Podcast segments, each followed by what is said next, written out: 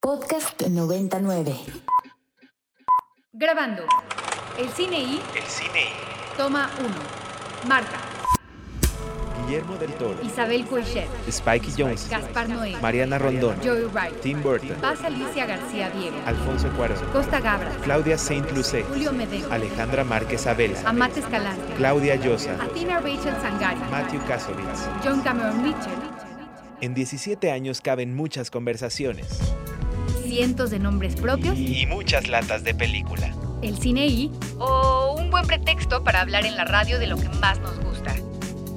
El cine y por Ibero 90.9.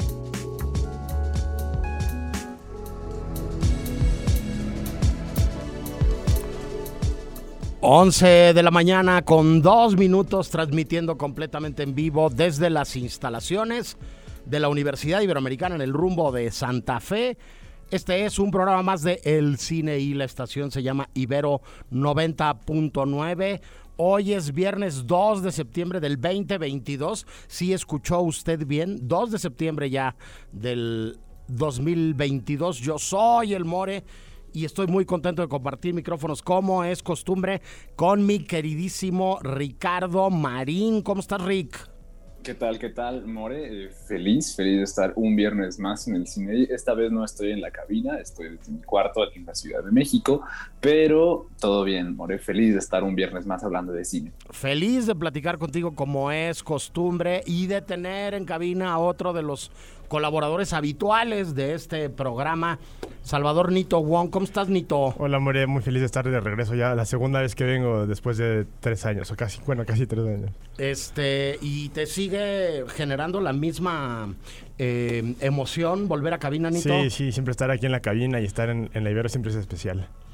Bueno, pues a mí me da mucho gusto que estés acá porque platicar de cine estas dos horas los viernes es, eh, como lo digo yo y no lo digo de dientes para afuera, al final del programa, eh, las mejores dos horas laborables de eh, nuestra semana. Nos encanta lo que hacemos. Este, platicamos aquí largo y tendido. Hoy platicaremos largo y tendido sobre lo divertido y lo enriquecedor y lo sabroso y lo muchas cosas más que es eh, dar clases y trabajar en la Universidad Iberoamericana en el Departamento de Comunicación y de manera más específica y concreta en el área de cine de la licenciatura y en la maestría en cine y Parte de eso, vinculado con eso, es hacer estas dos horas de radio y platicar de cine. Nos la pasamos hablando de cine toda la semana. Este, eh, decir algo distinto sería eh, falso. Y eh, me da mucho gusto tener ya eh, enlazada también a una colaboradora del programa. Nos organizó mucho tiempo cuando eh, estaba acá en la Ciudad de México, pero bueno, hasta ahora eh, em, ha hecho su trabajo desde diferentes lugares y hoy nos enlazamos con ella hasta una de las joyas del Adriático italiano. eh, Naomi Ferrari está en Venecia. ¿Cómo estás, Naomi? Hola, hola a todos. Muy bien, More, muchas gracias. Aquí andamos en, el Lido, justo celebrando la, la muestra número 79 de la Bienale de Cine. ¿Ustedes qué tal? ¿Cómo están? Pues nada, envidiando un poco este tu eh, localización geográfica de este momento, pero muy, muy contentos de, de platicar contigo una vez más y de que seas nuestros ojos y nuestros oídos por allá en, en, en la mostra, este, en uno de los festivales más longevos y uno de los festivales más importantes del, del, calendario. Eh, sin duda, este, uno de los más relevantes de esta segunda mitad del año y un espacio, Naomi, que se pelea las películas más importantes del año y las películas más importantes a presentarse después de que ya pasó Cannes, después de que ya pasó Sundance, después de que ya pasó Berlín, este, justo antes de Toronto, este, de San Sebastián. Eh, Venecia es un, un, momento muy importante en el calendario y bueno, yo sé que tú ya empezaste a ver muchas cosas por allá y que ni más ni menos este, te acabas de topar con Luca Guadagnino y con Timothy Chalamet. Este, cuéntanos un poco qué has visto, Nao. Pues mira, More, en realidad llegué ayer eh, y no he tenido muchísima oportunidad de, pues, de ver muchas películas. En realidad, una de mis primeras fue justo esta mañana. A las ocho y media fui a ver eh, esta nueva película de Luca Guadagnino que se llama Bones and All. Y creo que, la verdad, yo no me esperaba nada, no tenía como mucha idea de lo que, a lo que me iba a enfrentar. Y, creo que es una gran película. O sea, yo personalmente me, me, gustó. Obviamente también existe este momento en el cual tienes que, necesitas un poco de tiempo para digerirla tal vez, porque sobre todo esta temática. Em, porque bueno, la película trata eh, básicamente, no voy a hacer spoilers, por supuesto. Por favor. ¿Cómo? Por favor. No, no, no, eso, eso nunca. Eh, pero es una mezcla creo que de géneros interesante, eh, empezando porque podría considerarse una road movie, pero también tiene algo de coming of age y sin duda es un thriller, eh, también es bastante escatológica y yo lo definiría como un cuento que habla de una historia de amor sin duda, no solo entre dos seres, sino también una historia de amor de, de los personajes per se y por supuesto también de relaciones eh, o de lazos familiares conflictivos, de la identidad, ¿no? Y de, también de la búsqueda. Eh, hay un tema ahí de, pues bueno, de, canibalismo, que en realidad yo creo que es nada más una excusa para hablar de mm, como de este margen de, seres marginados que son socialmente, ¿no? O sea, que no simplemente no encajan dentro de este sistema. Eh, y por supuesto, bueno, de, protagonistas tenemos a, esta chica eh, llamada Taylor Russell y Timothy Chalamet, que ambos interpretan a personajes que se enfrentan a una odisea eh, transcurrida en distintas carreteras de Estados Unidos. Em, y creo que también otro de los elementos que podemos resaltar de la película es sin duda el, estilo como muy claro, ¿no? El estilo de, de Guadañino a nivel estético, que creo que también ya lo había demostrado bastante en, en Suspiria, ¿no? Eh, este amor por, el, por, los ochentas, finales de los ochentas, noventas, no solo en la, en la fotografía, sino también en la, en la vestimenta de los, de los personajes, eh, incluso también como movimientos de, cámara y el lenguaje que usa en la película se remonta mucho también a, esa época. Creo que es una propuesta interesante. No sé, la verdad, si, si tal vez simpatiza mucho con la crítica, eh, pero creo que para el público es algo que podría llegar a gustar sin duda. Correcto, este, a mí me llama mucho la atención de, de, de, lo que estuvimos platicando antes de arrancar el programa de nuestra preproducción a distancia, Naomi, este, la llegada de las estrellas y de los directores en Venecia, este, se cambia este asunto de la alfombra roja tradicional o de la limusina, ¿no? O de, del, del gran lujo por, por ver, por ejemplo, este, en lo que me compartiste, a Guadañino y a Timotí, este, llegar en una lancha, ¿no? Este, eh, bajarse de una lancha en uno de los canales y tener también ahí el, el montón de periodistas, ¿no? Y de fotógrafos gritándole a, al Timoteo, voltea para acá para que, para que en la foto salgas como mirando hacia, hacia mi cámara y, y mi lente yo creo que a su manera debe de ser uno de los festivales más glamurosos que hay en el mundo Venecia, ¿no, Nao? Sin, duda, sin duda, amor. Es algo también muy curioso porque, bueno, nosotros estuvimos esperando cerca de una hora para poder hacer la, cobertura y, digamos, tener esta, esta parte de la llegada de, sobre todo de Timothy, bueno, que llegó con, con Luca Guadagnino también y con Taylor Russell, con la otra protagonista. Pero, pero sí, claro, ellos llegan en, esta lancha, podemos llamarle lancha, este, y del otro lado de la dársena estaba, o sea, estaba repleto de, de adolescentes, de chicas, incluso también de señores, ¿no? Que estaban con carteles de, por favor, cásate conmigo. Entonces, fue muy curioso, es una experiencia, la verdad, este, y, lo recibieron con, con, toda la calidez del mundo. Ahora cabe recalcar también que después del COVID, eh, si bien todavía hay medidas eh, que se están tomando dentro de las instalaciones, em, pues la, parte de la alfombra roja, que es lo que más extrañaba, ya no, digamos, quitaron el muro, entonces también la gente, incluso que pues no es, no es gente que forzosamente forma parte de, eh, pues de, críticos de cine o simplemente que no tiene una acreditación, va a, a la alfombra roja y se queda ahí las horas bajo el sol esperando a que, a que pues, sus estrellas pasen, ¿no? Entonces creo que también es una, una parte del festival que a mí personalmente no me había tocado todavía. Sí, este, yo, en contraste con lo que dices, eh, platico mi experiencia en Berlín, que es todo lo contrario, ¿no? Hay menos 18 grados centígrados y la gente está también esperando ahí afuera del Berlinale Pal hasta que lleguen las estrellas, ¿no? Este, eh, a mí la verdad es que hasta que empecé a ir a festivales de cine me di cuenta como del jalón que lo de lo que puede significar decirle estrella de cine a alguien. Este Nao eh, arrancó la, la mm, Bienale con la nueva película de Noah Baumbach, pero bueno, ya se presentó con una división de opiniones bastante interesante eh, la nueva película de Alejandro González Iñárritu también por allá. Sí, caray. Bueno, digamos que también él es uno de los, no, sé si llamarlo favoritos del festival, pero digamos que también es bastante bien reconocido. La, última vez, si no, me equivoco, eh, si no me equivoco, fue con Birdman en el 2015. Eh, y pues lo que causa curiosidad también fue que retornó a, mostrar esta parte de la Ciudad de México, de su natal Ciudad de México, eh, que desde hace, bueno, desde el 2000 que no lo mostraba con Amores Perros, ¿no? Entonces él aseguraba que era una parte de la ciudad que no, eh, pues que la vamos a ver como nunca antes la habíamos visto.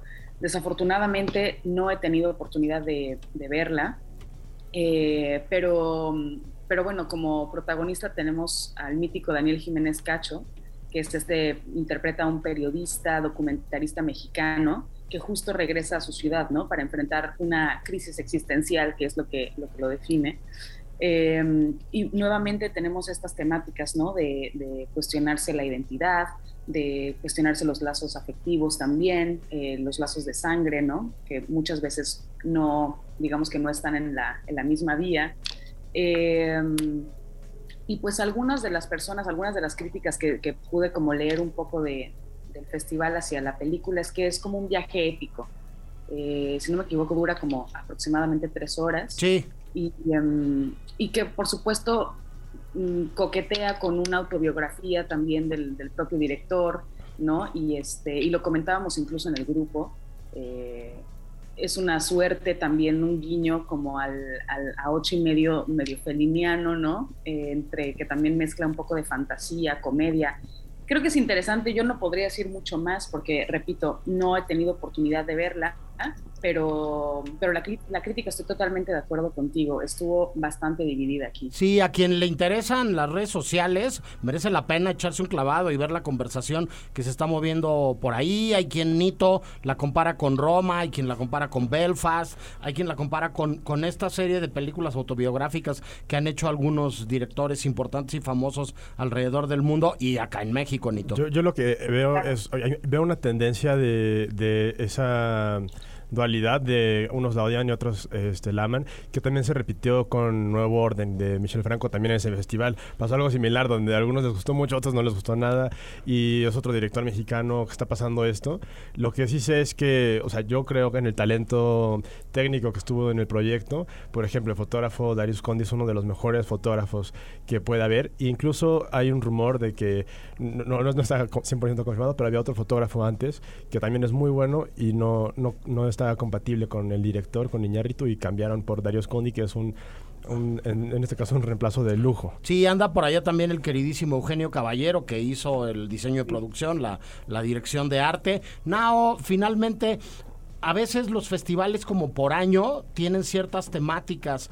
¿Hay, ¿Hay algo que se pueda descifrar un poco a ojo de pájaro? Yo sé que apenas esté empezando Venecia este año, como, como alguna temática o algún, algún elemento eh, hacia donde parecería que se mueve la agenda de Venecia este año.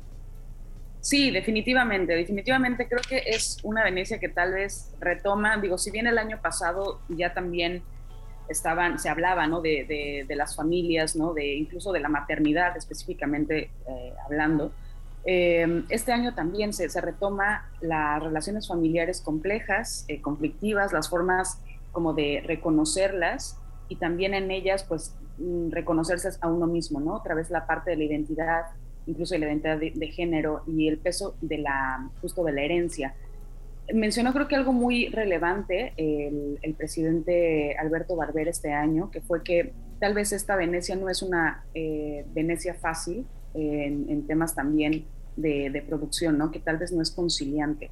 Sobre todo porque ahora en Italia, digamos que la producción, o sea, en, cuanto a relación consumo y producción, tal vez están grabando más películas de las que se, de las que se ven, ¿no?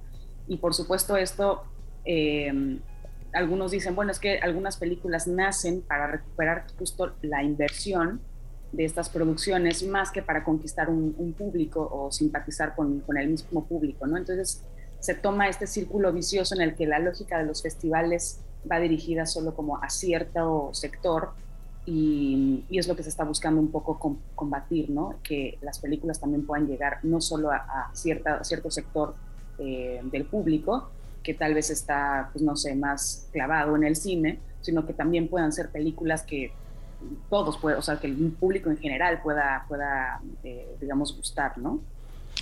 Perfecto. Pues, Nao, muchísimas gracias por ser nuestros ojos y nuestros oídos en, en, esta edición de la, de la Bienale allá en Venecia. Este, no es la primera vez que cubres el festival, este, desde luego trabajando también para la televisión italiana, pero bueno, siempre nos va a dar muchísimo orgullo, este, no nada más que seas parte del equipo del cine y, sino ver lo bien que te está yendo y, y, y lo cerca que estás de las cosas que sabemos que te, que te gustan y te apasionan. Te mandamos un abrazo muy fuerte y platicamos el próximo viernes, ¿no? A ver, a ver, con una semana de festival, ¿cómo va la cosa por allá? ¿Sale? Por supuesto, espero haber visto ya muchas más películas para contarles todos los, los pormenores sin spoilers, por supuesto.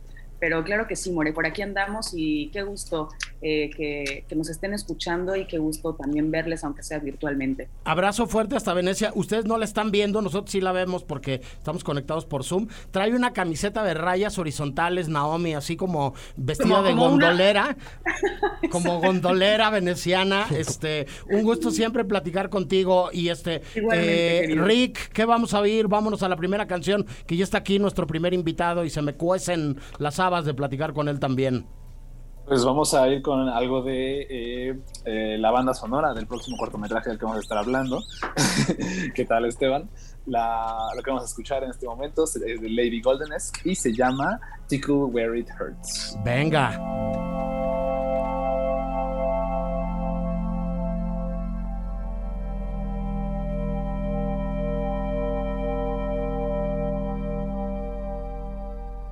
¿Qué escuchamos, Ricardo Marín? Escuchamos al dúo Lady Goldenesque con su canción Tickle Where It Hurts, que comparte título con el cortometraje del que estamos a punto de hablar, More. Así es, le damos la bienvenida a estos micrófonos, a un habitual de estos micrófonos, este colaborador de la estación. Este, yo me acuerdo que además hace algún tiempo hacías unas ilustraciones increíbles para la película de la semana. Este, Esteban Catalán, ¿cómo estás? Hola, More, muy feliz de regresar a los micrófonos de Ibero 90.9, la verdad. Muy emocionado también. Sí, este, ahora vienes de invitado a que te entrevistemos porque el cortometraje del mismo título eh, que la rola que acaba de poner Ricardo Marín eh, algo alrededor de lo cual discutimos mucho tú y yo. Te acordarás de mí, este, cuando estabas en clase conmigo, Esteban, este, ya empezó su recorrido venturoso por festivales.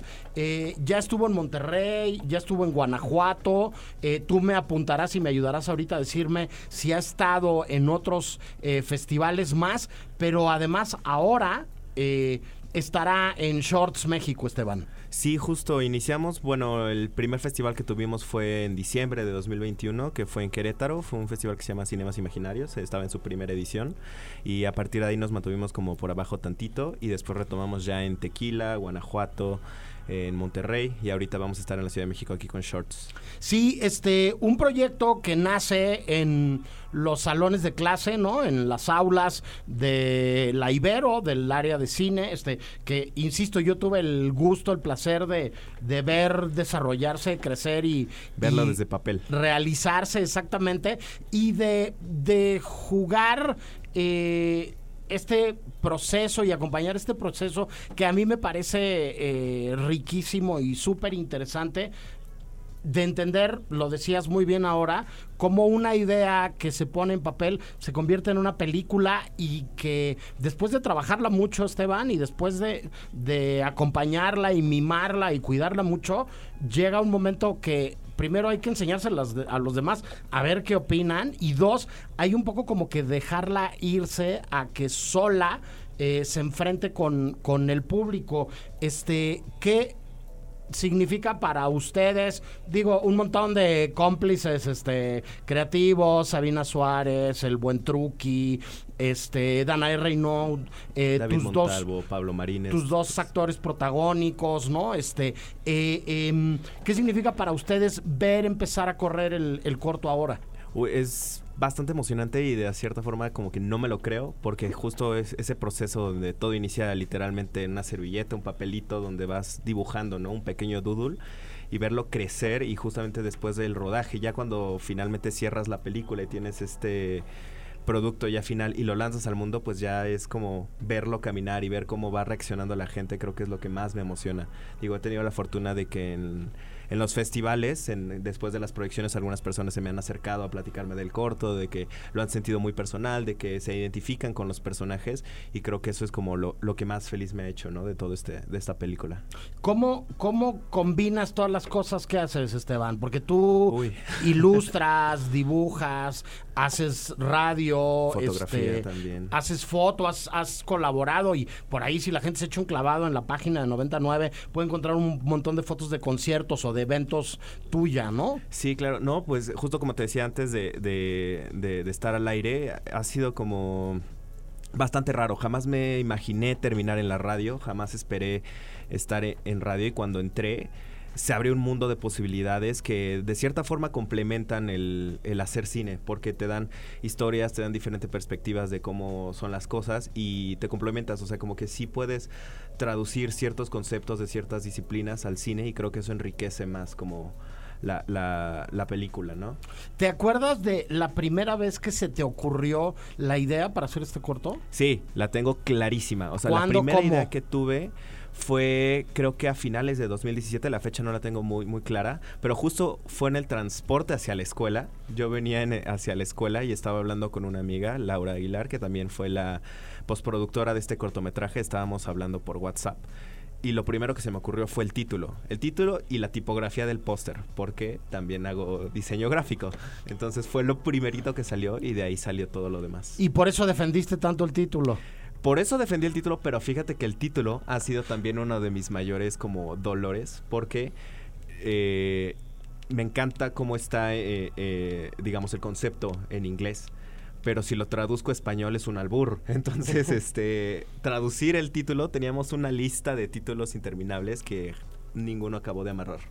Sí, este, sobre eso, esta semana en clase estábamos revisando algunas referencias para unos cortos de titulación y yo le recomendaba a unas compañeras de ustedes eh, la obra de Rodrigo García, este, este brillante guionista, director y productor este México colombiano, que es hijo de Gabriel García Márquez y que ha hecho, entre muchas otras cosas, este eh, la dirección en series como Six Feet Under o como En Tratamiento, ¿no? Y que ahorita está Es- adaptando es- su, la novela de su papá. que está adaptando la novela de su papá, pero que tiene por ahí una serie de películas este, muy interesantes y una de ellas, eh, en inglés se llama algo así, todas las cosas que puedes pensar cuando la ves, ¿no?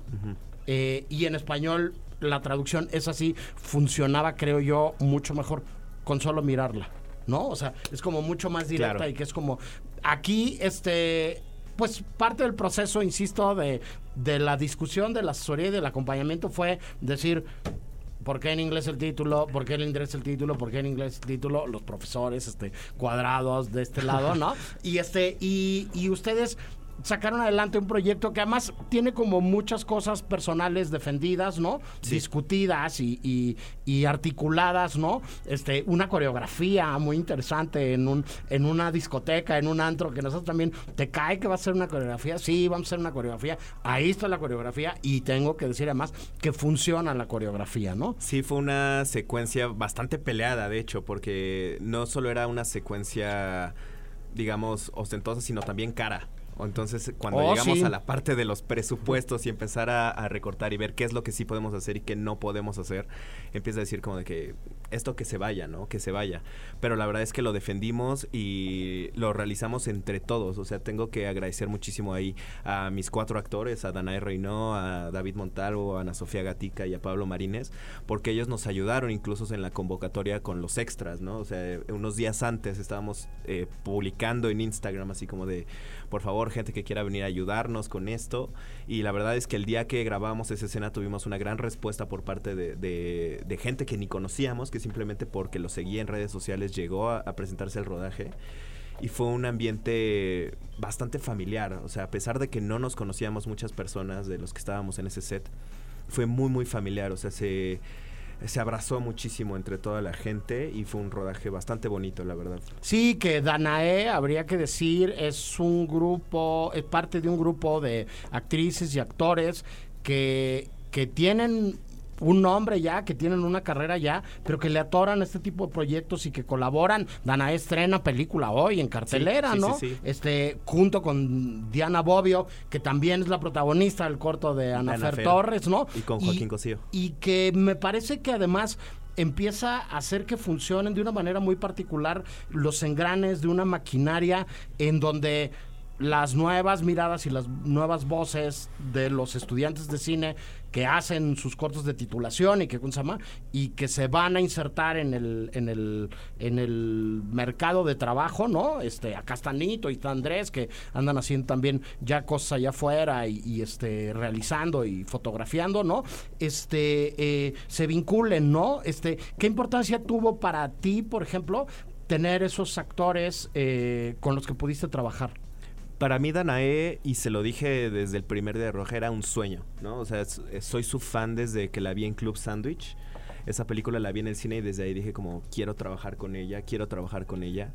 Y fue, me sorprendió bastante porque justo cuando tuvimos como nuestra primera conversación en la que le fui a pichar el proyecto, es un personaje muy, muy pequeño el que ella tiene en este cortometraje. Para empezar, es un corto y es pequeño. Ahora Ujú. un personaje un pequeño dentro de un corto. Sí. Se lo piché y ella ya venía con el sí, o sea, inmediatamente me dijo sin problema, todo lo aceptó y me ayudó bastante porque justamente tiene este espíritu de, de apoyar a, a los nuevos talentos, de que de ahí salgan como nuevas películas. Entonces fue como para mí un sueño tenerla en el set. Correcto. Este. mm, em, quería preguntar este algo, Andrés. Andrés, venga. No, más que preguntar. Ah, oh, no, Dios mío. Ahí está, tenemos. Es que las dificultades técnicas al parecer no desaparecen aunque estemos en cabina. Pero bueno, yo recuerdo lo del nombre. Recuerdo que tuviste una travesía muy, muy larga de cuestionamientos bueno, por, este, ¿cómo se llaman? Quiz en Instagram. Amigos, está en inglés o en español. Amigos, se quieran todos. Yo me acuerdo que sugerí uno que ya no recuerdo el nombre. Y pues agregar que tuve la oportunidad de verlo ahora que estuve en Guanajuato que le fue bastante bien. La verdad es que yo lo vi, fue de mis favoritos de todos los que vi. Me aventé dos, este, dos sets de cortometrajes. Y pues esto, enhorabuena, qué gusto, porque es compañero de generación. Sí, sí, Verlo triunfar ahí me da mucho gusto y a la vez pues me motiva muchísimo, ¿no? Correcto. Ricardo Marín, tú querías decir algo. Sí, bueno, yo, yo quería hablar un poco de esta secuencia justo de la que mencionaban, este, este plano secuencia que este, yo estuve, est- estuve muy cerca de colaborar en ese, en ese cortometraje gracias a, la- una de las productoras, a Sabina, este, a al asistente de dirección más bien, Sabina, este, pero justamente am, no, no pude, pero me comentaba ella de, todas las, como digamos, este, dificultades que tuvieron al, grabar ese cortometraje, esa- pero esa secuencia en particular. Eh, yo quería preguntarte sobre ella, básicamente, ¿no? Sobre cuánto tiempo les, tomó como planearla, este, cómo, cómo fue ese, ese am, farfullo entre como el baile. ¿Tú, tú hiciste el baile también, que, estaba, que estaban bailando los extras. ¿Cómo fue todo eso? Eh, no, la coreografía del baile la hizo una amiga mía de la preparatoria, que es una gran coreógrafa y bailarina que se llama Jimena Fargas, que también fue quien me conectó con los músicos eventualmente, que es Lady Goldenes, Diego Valencia y Max Kelly. Eh, esa secuencia de baile, pues sí tuvo su nivel de planeación, sí era un- una secuencia compleja, es un plano secuencia que dura aproximadamente unos cuatro minutos con la secuencia de baile, estrobos y que entra por puertas, sale, se mete entre la gente. La planeamos, era para esa secuencia tuvimos dos días. El primer día fue un día simplemente de ensayo con bailarines, porque tenemos bailarines y tenemos extras. Entonces los bailarines nada más estuvieron junto con los actores para marcar un poco el trazo y ya el segundo día fue este otra vez un poco de ensayo en la mañana. Empezaron a llegar los extras y literalmente, no te voy a mentir, antes de tirar la primera toma, dijimos, oigan, ¿y si ponemos a los extras y a los actores también a bailar? Y de que en 15 minutos se tuvieron que aprender Madre mía. la coreografía. Entonces fue de que empiezan a bailar. Y la verdad es que desde que empezamos a tirar la primera toma hasta la última, no fueron tantas y fue muy, muy poco tiempo. En realidad nos tomó alrededor de unas 5 horas. O sea, fueron 8 tomas nada más las que hicimos y a la octava quedó. Correcto. Pues nada, eh, gracias por venir a platicar con nosotros, Esteban. Mucha suerte.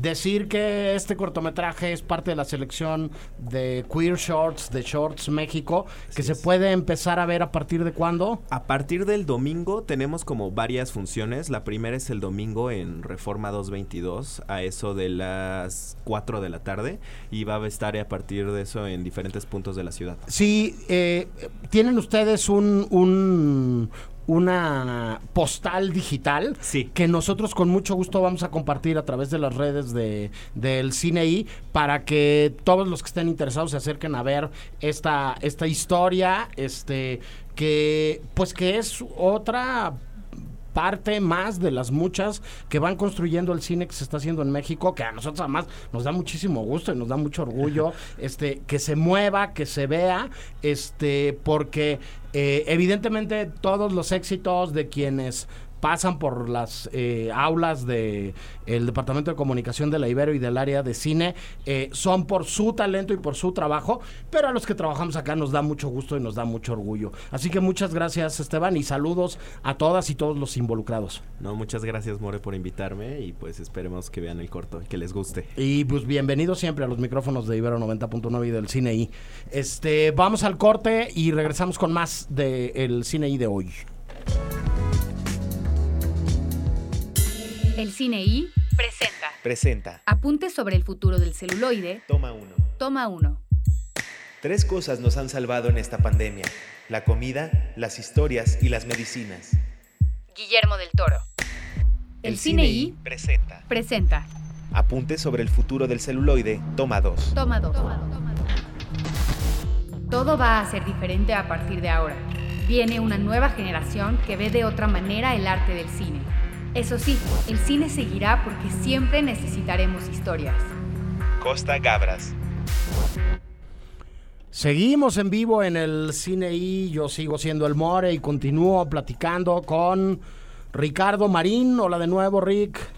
Hola de nuevo, nuevamente aquí tenemos eh, una hora 20 minutos más de gran programa. Salvador Nito Wong está en cabina Aquí seguimos, Moren. y Andrés Durán Moreno, Por fin, More, por aquí estamos con quien platico una vez más el día de hoy sobre los logros, milagros y apoyos de Guillermo del Toro en el medio cinematográfico nacional. Así es, More. Pues Guillermo del Toro esta semana hace ruido en las redes, en internet, en el corazón de muchos mexicanos. De nuevo, pues con la beca Gobelins, que pues para los que no saben, los que no sepan, perdón, este, perdón, beca Animax. Eh, que manda al premiado a una escuela de animación en París que se llama Gobelins, que ojalá aquí estuvieran a Fer Torres para corregir mi, mi Sería francés. Gobelin. Saludos, Gobelin. Ana Sí, Fer. es que a, a- a los franceses les encanta comerse las letras, pero yo no me sé cuáles sí, cuáles no. Pero bueno, como, este, voy a ausentar el nombre de la escuela para Sí, dejar de sí. caer en erratas. Este, esta beca de, de, pues Animéxico eh, se la dan a una joven mexicana que pues como en- bueno como es normal verlos tienen muchísimo talento se trata se trata de Narda Patricia Rodríguez Vázquez que pues es una de tantas más beneficiadas dentro de, de esta asombrosa beca, ¿no? Y me hizo recordar ahorita, traigo a colación, porque ven que nuestra querida Nafer salió premiada con, bueno, salió nominada, es que es un premio salir nominado, ¿a poco no? Este, Seleccionada, sí. sí. Seleccionada. este en su con su cortometraje de frontera otro compañero mío bueno amigo mío que se llama Cristian Arredondo Narváez que de hecho se ganó esta beca en 2018 también está está este seleccionado con un cortometraje que se llama La Frontera Entonces, de hecho, cuando Anafer me pidió que, bueno, cuando yo me puse a buscar su, su corto de ella, encontré el de él. Y pues nada, me dio muchísimo gusto encontrármelo. Si está escuchando, le mando un saludo. Muchas felicidades en aquel entonces. Y hoy, si Narda Patricia nos escucha, pues muchas felicidades porque la verdad es que bien te lo mereces y ojalá en el futuro, así como Cristian, tengas algo seleccionado ahí. Sí, decir que eh, esta eh, beca y este esfuerzo y esto que se hace este con, con este con el apoyo también de Cinépolis Nito, eh, es algo que tiene mm, ya varios años haciéndose y que es una más de todas las cosas que se van haciendo en el medio cinematográfico nacional para ir alimentando lo que va a acabar pasando dentro de algunos años, Nito. O sea. Sí, eh, este tipo de, proyectos, de becas, son muy importantes para, para generar el talento que después eh, trabaja, trabaja en esa industria. Y lo que tenemos que hacer como sociedad eh, y como parte del, del, medio es apoyar estas, estas cosas. Yo recuerdo que esta beca se hizo viral hace como dos años porque la ganó otro animador que no tenía dinero para comprar el boleto para irse a, París y publicó en redes sociales eso y entonces la parte de la sociedad mexicana este en vez de intentar apoyar fue criticado mucho este personaje eh, en su intento de, mejorar su, su, aprendizaje de, animación entonces eh, ahí fue cuando la primera vez que escuché lo de la beca y me parece que está muy bien que, que, sigan haciendo este tipo de cosas. Sí, desde luego, este, más allá de Guillermo del Toro, otro nombre propio de esta semana, mi queridísimo Andrés, es ni más ni menos que Doña Silvia Pinal que fue objeto de un homenaje en el Palacio de Bellas Artes, este, en una lógica poco común en México, habría que decirlo, porque tristemente luego se les hacen homenajes a las grandes figuras de, de nuestro medio cuando ya no están. Y aquí yo la verdad es que celebro mucho que, que se haya eh, organizado todo este guateque increíble con un montón de, de, nombres propios involucrados eh, con Doña Silvia en vida, Andrés. Así es, de hecho cuando me apareció la, la nota eh, me pareció extraño, pensé exactamente lo mismo que tú y me asaltó la duda. Dije, ¿qué? O sea, toco madera. claro, toco madera. cuando falleció? Que no me enteré porque no hablamos de esto en el programa y pues nadie se enteró y es casi el tamaño de, pues grandes, grandes, grandes personajes del cine mexicano, ¿no? Y pues al igual que tú, me enorgullece, me da muchísimo gusto que seguramente pues estuvo ahí sentada, ¿no? Viendo y escuchando todo esto que pues está lleno de un montón de cosas, mole. O sea, se realizó un conversatorio con Leonardo García Sao, José Antonio Valdés Peña, Busi Cortés, pues hablando de de su, de su trayectoria, de su trayectoria Tsao, diciendo que era una actriz pues todo terreno, eh, pues mencionando a Luis Buñuel y que ella estuvo en El Ángel Exterminador, en Simón del Desierto y creo que también como Viridiana. Y también creo que hubo una especie de orquesta, sí, una orquesta, de la Orquesta Sinfónica Nacional, eh, pues ahí tocó un en Bellas Artes con la Compañía Nacional de Danza. Entonces, pues fue un montón de cosas para, para homenajearla. Siento que, que le dieron a manos llenas y pues yo lo aplaudo y ojalá algún día pues bueno, que sigan haciendo esto para que grandes personalidades pues vivan el, el, cariño que se les tiene. ¿no? Sí, yo sobre la carrera de doña Silvia agregaría algo que desde luego se mencionó en el, en el homenaje, sí fue la protagonista de estas tres películas muy importantes de Don Luis Buñuel, pero también hizo pareja con Pedro Infante, con Tintán y con Cantinflas en películas que fueron muy comerciales y que fueron además exitosísimas y divertidísimas en su recepción por, por el público y, por, y por la crítica. Este, En El Rey del Barrio, el papel que hace de esta muchacha inocente que se convierte como en el,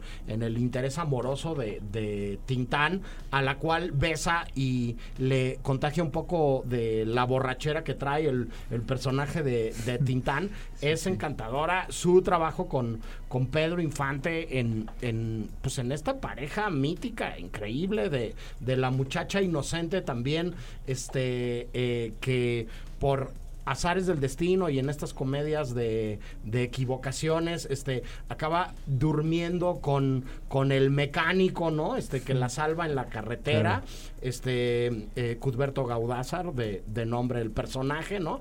Este, y luego su trabajo como productora de grandes obras de teatro musicales, como empresaria de un teatro muy Claro. importante, como alguien que le da trabajo a mucha gente y bueno, evidentemente su incursión en la política, eh, su trabajo este eh, como, como representante de actores, eh, muchas cosas más, la verdad, ah, de celebrar que se le ha hecho el homenaje en vida. Igual sí, igual y poco reconocido, pero también su trabajo pues en género, ¿no? O sea, ella tiene un programa exitosí- exitosísimo de cinco temporadas que empieza en el 86, se acaba en el 2007, que tiene mi memoria conquistada con Mujer, casos, casos, eh, de la vida real, tan, sí, tan, cierto. tan, tan, y es eso, y esa música que, que todo el mundo tiene presente ya está en cultura general, ¿no? Es, es un meme incluso. Es un eh, meme, eh, de eh, hecho. Esa parte de acompáñenme a ver esa triste historia ya se verdad. convirtió en un Claro, meme. entonces ve el tamaño, o sea, qué Y- bueno que Y decir sí. que ese tipo de programas y de emisiones, Rick, son como, como los padres, ¿no? O las madres conceptuales de cosas que hoy son también grandes clásicos de la cultura popular, como La Rosa de Guadalupe, ¿no? Claro. Sí, que bueno, que La Rosa de Guadalupe es definitivamente el programa más visto eh, hoy en día en la televisión mexicana. Eh, y sí, o sea, son como estas, estas series de antología que, que cada día te presentan una, una historia diferente que, que básicamente son como de las cosas que más este mm, renombre, no, no, no, no, no- puedo decir renombre, pero probablemente sí como resonancia, digamos, tendrán en el público mexicano, definitivamente, ¿no? Y creo que eso es algo, no, es algo que se debe eh, echar eh, en, en- balde, o sea, es algo súper, súper importante y algo en lo que la figura justamente de Silvia Pinal era como uno de los grandes atractivos para, para hacer de este programa algo exitoso, creo. Sí, sí, este, ella leyendo la carta, ¿no? Y diciendo, Sí, exacto. este, eh, acompáñenme a, a- A ver a esta triste triste historia. Este, quitémonos de tristes historias y vámonos con algo de música. ¿Qué vamos a oír, Rick? Vamos a escuchar algo, bueno, estuvimos hablando hace ratito de Bardo, eh, la película más reciente de Alejandro González Iñárritu, y así como su eh, polarizante recepción en el Festival de Cine de Venecia. Eh, quería poner algo del músico que hace la banda sonora de la, de la película. Se trata de este, Bryce Dessner, músico de The National. Quería poner algo de los, de los muchos proyectos en los que el músico ha estado. Este es uno que hizo junto al lado de James McAllister, Nico Mulhey y Sufjan Stevens. Eh, la canción se llama Venus. Venga.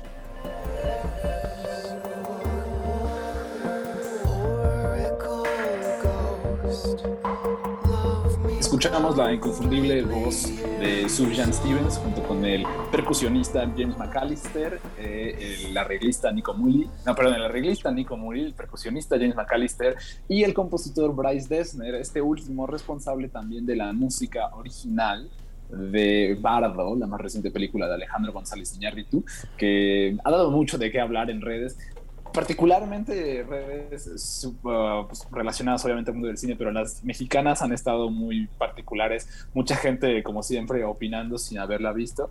Eh, yo la verdad nada más pr- propongo que esperemos, veamos la película y digamos qué qué nos parece, aunque el comentario y los memes han sido muy, muy reveladores, creo. Sí, desde luego, este, lo hemos dicho en otros casos y yo, yo invitaría a esto que estás comentando, Rick.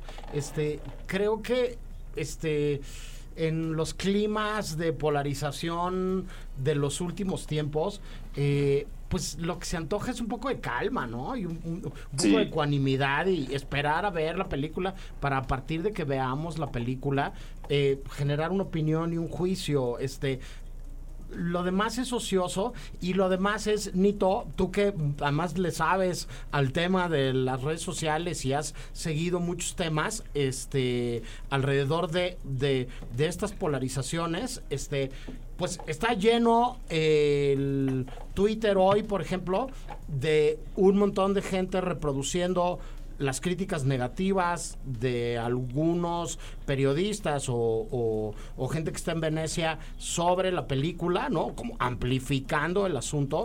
Como, como el fin de semana pasado eh, la gente reaccionó sin fijarse si era real o no eh, frente a algunos tweets de una cuenta apócrifa de la Cineteca Nacional, Nito. Sí, More, es que las redes sociales son un fenómeno y un mundo aparte que se comporta de una manera muy particular y tiene que ver con la inmediatez del, al, al acceso a la información lo que genera en la audiencia es que muchas personas ven cosas sin corroborar fuentes y recomparten esa información o dan opiniones al respecto sin haber visto más a profundidad de qué es lo que están hablando. Y entonces piensan que esa cuenta de la Cineteca es real cuando es una cuenta parodia, que es muy fácil hacer. Nada más puso una, una foto de perfil igual que la de Twitter, puso su nombre, que puedes cambiar el nombre de usuario en Twitter sin problema, y ni siquiera tenía la palomita de verificado y todo el mundo se fue. Bueno, todo el mundo, pero muchas personas se fueron con la Sí, cinta. y creció exponencialmente en seguidores, rapidísimo la cuenta, a partir además de unos, unos eh, tweets originales más simpáticos o divertidos que los que después empezaron a hacer, que, Sí. que ya la verdad también eran así como bastante absurdos, pero como dices tú, la gente, como decíamos en mis tiempos, la gente se fue con la finta y la gente empezó a hacer escarnio y broma y burlarse y decir, ajá, les cajearon Sí. la cuenta y entonces les contestaba otro, ajá, tú no te fijaste que la cuenta de la Cineteca tiene 3 millones Sí. y pico de seguidores y esta cuenta tiene originalmente cuando yo vi el primer tweet 8 mil 8,000, ya luego tiene- cuando duplicó sus números volví tenía un día. 13 con, como me dices tú ahora Sí. tiene 16 mil Eh, me Sí. parece un poco un poco como absurdo yo sobre Bardo sí querría comentar y me gustaría además comentarlo contigo que, que además hemos seguido ese tema eh, eh, los últimos dos años por lo menos eh, de la estrategia de eh, estreno y distribución Ah, sí. que va a tener la película que cambia de manera bastante radical eh, lo que había hecho Netflix con una película eh, que va a estar en la plataforma y que se iba muy rápido, Nito, en esta lógica Sí. de las ventanas de exhibición, de un estreno eh, pues bastante fugaz en salas de cine a estar disponible en la plataforma. En este caso hay, hay un cambio sustancial, ¿no? Sí, al, al ser una- un formato muy nuevo el streaming, todavía siguen encontrando la forma de convivir con el cine. Yo creo que el cine tiene unos, unos valores que no se pueden reemplazar y por lo tanto no va a desaparecer el cine y esa experiencia. Y creo que Netflix está viendo esto y está regresando a la dinámica pasada donde la ventana de exhibición era mucho más larga dentro de los cines. Esto va a ser un caso particular en México porque Bardo la van a estrenar en México en octubre en las salas de cine, dos meses antes de que se estrene en Netflix, que ya es una ventana de normal como, se- como antes se hacía. Y eso nos indica que Netflix está eh, tomando las posturas que antes eran la norma, ¿no? De, de primero en cines y después en, en, en las casas. Sí, que habría que decir que, por ejemplo, en los casos del irlandés, de Martin Scorsese, la propia Roma de Alfonso Cuarón, este, varias películas de Noah Baumbach y de otras directoras o directores eh, que había eh, distribuido Netflix y comprado Netflix y ofertado Netflix, eh, la ventana se había resumido y reducido a dos semanas. Entonces, sí es interesante esto y cómo va a acabar funcionando, Rick, un cambio en la lógica de la exhibición y distribución. Sí, lo que decía Nito es justo lo clave, ¿no? Que esto es una, un- son nuevos sistemas que constantemente se les, se les van aprendiendo. Entonces, sí, a mí, a mí también me llamó mucho la atención ver que la, ver que la película va a estrenarse en cines eh, en octubre, si no me equivoco, y ya Sí. para diciembre va a estar disponible en streaming, ¿no? Es una ventana mucho más amplia, creo, y no que ha cambiado también. Al final, eh, con, la, con cuestiones de la pandemia, ha cambiado, lo ha hecho cambiar muchísimo, ¿no? Eh, y ha estado cambiando no solo como eh, por, eh, por ciertos eventos, sino sobre la misma marcha ha estado cambiando, ¿no? Los, los- ha estado cambiando las dinámicas de estreno de, de los servicios de streaming, ha estado cambiando las dinámicas de producción, incluso de los servicios de streaming, como lo que pudimos ver con los que sucedió con Batgirl, por ejemplo, ¿no? Con las cuestiones de producción, ha estado cambiando todo eso. Esta es una, esta es una cuestión, pues sí, definitivamente novedosa. Y le están apostando entonces a un estreno en cines, básicamente. Eso es lo único que nos puede indicar, lo cual es un gusto, creo yo. Sí, Nito. Yo también creo que hay- hay un, hay un este, fenómeno o una, una característica del cine que es la de la percepción de la película. Que no, no genera lo mismo en streaming. Entonces, por ejemplo, pasó, lo- pasó eso en, en Black Widow con Scarlett Johansson, que ella estaba deman- o quería demandar a Disney porque ella decía que al estrenar simultáneamente su película en cines y en las plataformas, no tuvo eh, la recepción en taquilla que hubiera tenido si, su- si hubiera sido exclusiva en cine y por lo tanto sus ganancias, el porcentaje de, de sus regalías fue menor. Y yo creo que eso también tiene un factor. El estreno en cine da una percepción de éxito a la película que en, eh, que en el streaming no tiene y creo que también eso se está notando con, con Sí, los nuevos que eso tiene que ver con una revisión histórica de la exhibición y la distribución y de que aquella primera semana en una sala de cine en el pasado determinaba todo el recorrido y todo el éxito de una película después en las diferentes ventanas de exhibición. Si no le iba bien en cine, este ya era un hecho que no le iba a ver y iba a ir bien en la venta directa, no le iba a ver ir bien en, en DVD, en Blu-ray, en VHS, en televisión abierta, ¿no? Y era algo que lo determinaba. Yo cerraría nada más diciendo que a quienes les interese se pueden echar un clavado a la conferencia de prensa del día de ayer después de la Premier Mundial de Bardo en Venecia, donde González Iñárritu expone sus razones y sus argumentos alrededor de esto y dice que desde luego le encanta el cine y le encanta la pantalla grande, pero también dice que es muy complicado que las películas estén todo el tiempo en pantallas grandes y que las películas se vean todo el tiempo en salas de cine y que él es de una generación que acabó viendo la obra de muchos directores que le interesaba en VHS con una calidad horrorosa, ¿no? Entonces, Sí. bueno, ese es otro argumento que también se puede revisar y otro argumento alrededor del cual también se puede eh, platicar y alrededor del cual también se, se, pueden construir muchas discusiones. Este, como invitaba a Rick, invitamos en todo, eh, eh, por todo el equipo del cine y a que pues veamos Bardo en su momento y opinemos lo que lo que ¿cómo se llama? lo que queramos a partir de, exponernos a los contenidos y al metraje de, de una de una película. Este, Sí, claro. vámonos al corte de la hora y regresamos con la segunda mitad del cine y el tiempo vuela cuando uno se la pasa bien. Vamos, venimos, no nos tardamos.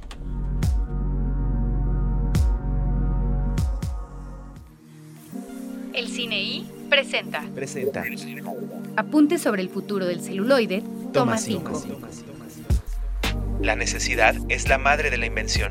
No nos podemos deprimir por las dificultades. Lina Ramsey.